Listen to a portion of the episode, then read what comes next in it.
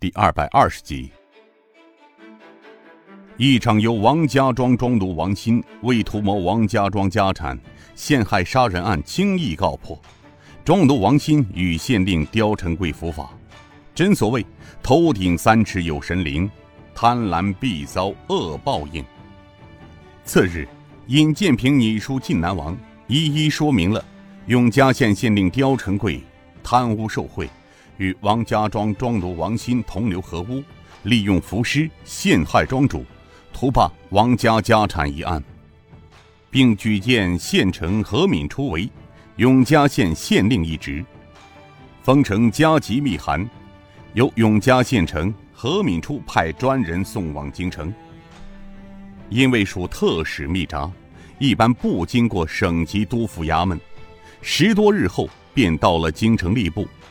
吏部侍郎陈文斌见到是特使密札，也不敢拆阅，急忙送交晋王。晋南王取出了书函一看，舒心一笑，并亲自拟了一份奏折，早朝间呈交给了洪武皇帝。洪武帝看了之后，龙颜大悦，他当即沉吟道：“茫茫无数，持凡夫，机关重妙，门难入。”仕途成路多风险，一棍青棒搅尽湖。拳台将至，昏灯尽，残月晓风向谁哭？青年尽才独有谁？一折报晓振心福。后生可谓成大风，剑扫人间鬼画符。他拂须淫笑道。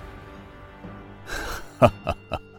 自古道无欲则刚，朕心胜悦。咱们这位尹钦差呀，他就像一颗石子投到镜湖之中，瞬间就会涌起三尺浪，席卷官场中的残渣余孽。他却是一名大明开国以来罕见的进才啊！然而可惜的是，朕只能用之。则不能庸之。晋王，你速拟礼报，明发各省专属，因特使所见照准。令查处永嘉县县令刁成贵，罪臣可恶，其心可诛，不得赦免，斩立决。王庄庄奴不思报恩，陷害主人，流放关外为奴，永世不得复籍。儿臣遵旨。哦，对了，定襄王，兵部拟报的滨州都统出缺的人选，就让永安城都骑校尉陈立辉去吧。他的人品、武功在军中也是小有名气，是个难得的将才啊。定襄王面色一喜，儿臣遵旨。而永嘉县丞何敏初半月后接到朝廷礼报，并由皇上朱批。接任永嘉县县令，并监斩刁成贵。然而，由尹建平无意中举荐的县令何敏初，在任永嘉县令二年中，把个永嘉县治理的民风淳朴，路不拾遗，夜不闭户。他勤政爱民，后来连连升迁，竟然做了一名封疆大吏。这是后话。尹建平一行由王家庄庄主王文豪。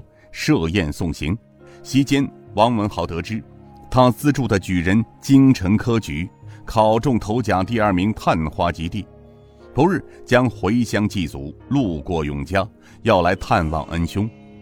王文豪一家悲喜交加。两年后，经吕秀才保举，做了永嘉县县令，从此归入仕途。告别了永嘉县，尹建平数日后便到了滨州城。滨州知府杨云轩在三天前就接到了消息，这位皇上亲封的特使大人出现在了永嘉县，并结了法场，查办了永嘉县令申冤案的消息，惊出一身冷汗。他有一种预感，这位铁面王爷的爱将，皇上的宠臣将会到滨州，因为永嘉县隶属滨州辖区。第二天，他果然接到从永嘉传来的消息，说，特使大人将不日驾临滨州城，听到特使大人将至，他有些坐立不安。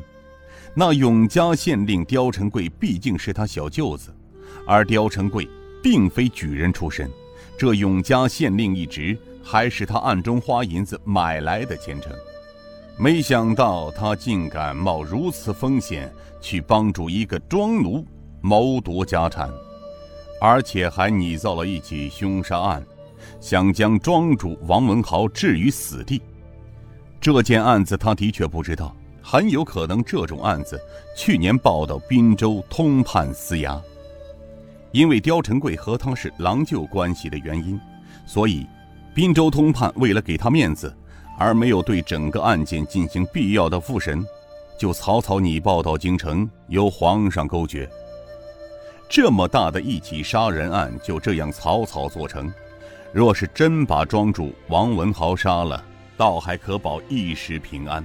可是，却偏偏在准备行刑的时候，引出了一个代天巡视的特使大人。他不由得惊出了一身冷汗。这件事情被捅大了，说得好还可蒙混过关，说不好，一旦触怒了这位钦差大人，恐怕自己的一世英名将毁于一旦，就连滨州通判也难逃干系。所以他不敢怠慢了这位一手操控着官员生杀大权的特使，又怕因永嘉县令这个不争气的内地的事情把自己给赔了进去。他打定主意，亡羊补牢，为时未晚。他急忙召集省府衙门的大小官员，早早的做好迎接钦差的准备。